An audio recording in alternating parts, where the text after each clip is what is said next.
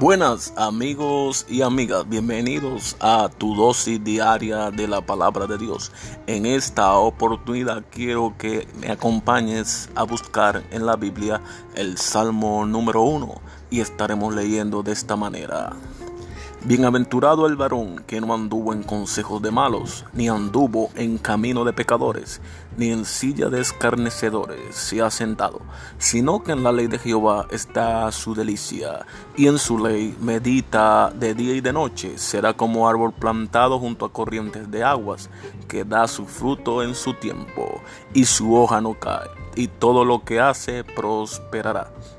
No así los malos que son como el tamo que rebata el viento, por tanto, no se erguirán los malos en el juicio, ni los pecadores en la congregación de los justos, porque Jehová conoce el camino de los justos, mas la senda de los malos conduce a la perdición. Dios te bendiga y Dios te guarde.